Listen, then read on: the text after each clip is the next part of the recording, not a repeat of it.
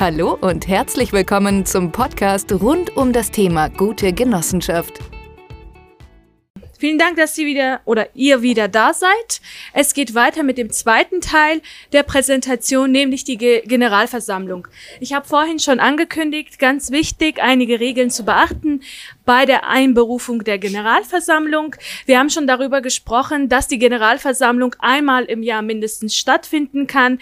Sie kann jedoch ähm, auch viel öfter stattfinden, je nach Bedarf.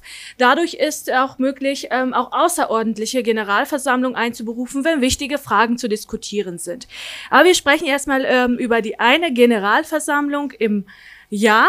Und ähm, in der nächsten Folie se seht ihr schon, ähm, so die Übersicht, was zu beachten ist.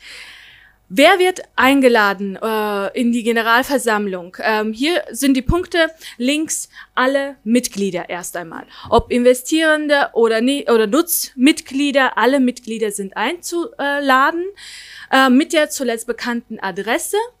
Äh, die Mitglieder, die bereits gekündigt wurden, aber in der Kündigungsfrist noch festsitzen, natürlich bis zu ihrem Ausscheiden, müssen ebenfalls in die Generalversammlung eingeladen werden.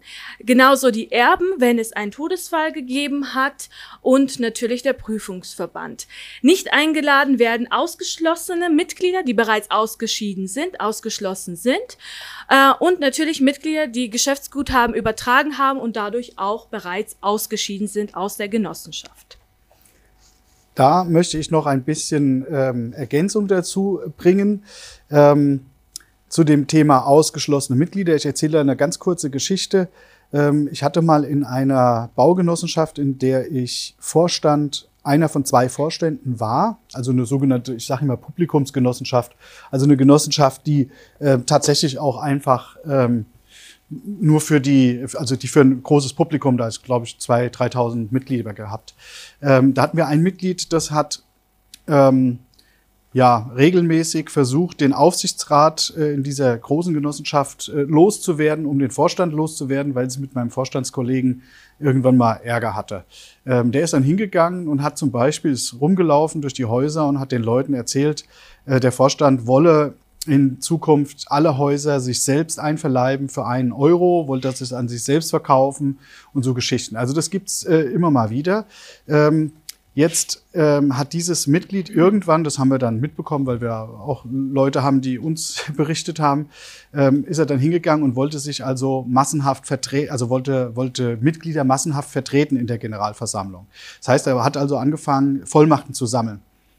Und ähm, das hat er drei Jahre gemacht und er hat aber nie teilgenommen, weil wir ihn immer ausgeschlossen haben. Und zwar ähm, immer eine Woche vor der Generalversammlung. Da hat er keine Möglichkeit einzugreifen, so schnell. Ne? Es gibt auch keine einstweilige Verfügung innerhalb von sieben Tagen, gar nichts, ähm, weil er nämlich, wenn er ausgeschlossen wird, erst zum Aufsichtsrat muss und dann in die Generalversammlung, wenn er dagegen vorgeht. Äh, das ausgeschiedene Mitglied ähm, hat sich irgendwann dann selber nach äh, vier Jahren disqualifiziert und da ist er dann auch endgültig, äh, konnten wir ihn auch als Mieter dann loswerden. Ähm, dann hat er sogar keine Berechtigung mehr. Also man kann über den Ausschluss ähm, steuern, wer in der Generalversammlung sitzt oder nicht. Genauso ist es so, ähm, dass ähm, wir ja ähm, nur gewisse Formvorschriften haben, aber ich glaube, da kommst du noch drauf. Ne? Gut, dann komme ich dann genau. später nochmal. Mhm. Danke.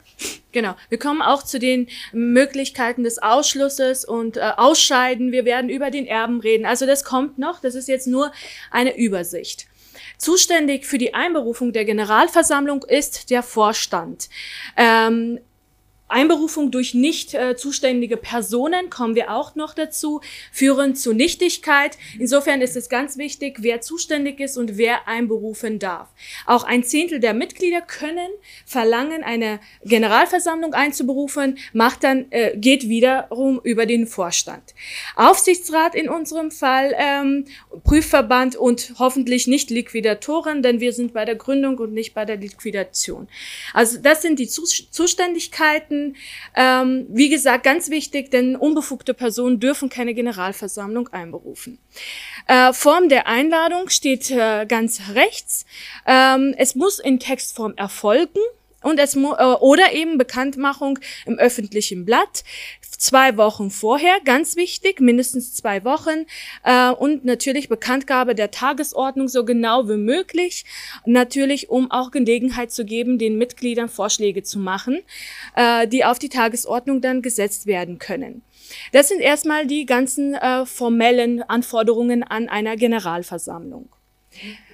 Ähm, wir haben Ihnen, äh, bei, äh, euch bei der Gründung bereits ähm, bestimmt ein, ein, eine Tagesordnung mitgegeben. So sieht eine Tagesordnung aus. Sie sehen mit Begrüßung, mit den Punkten, die alles äh, beschlossen werden sollten. Unter anderem bei der einjährigen, ganz wichtig, Entlastung der Vorstands- und Aufsichtsratsmitglieder, Beschlussfassung über ähm, Jahresabschluss und so weiter und so fort. Das alles muss mindestens einmal gemacht äh, einmal im Jahr gemacht werden. Das war's für heute. Weitere Infos finden Sie jederzeit auf www.genoheld.de. Auf Wiederhören!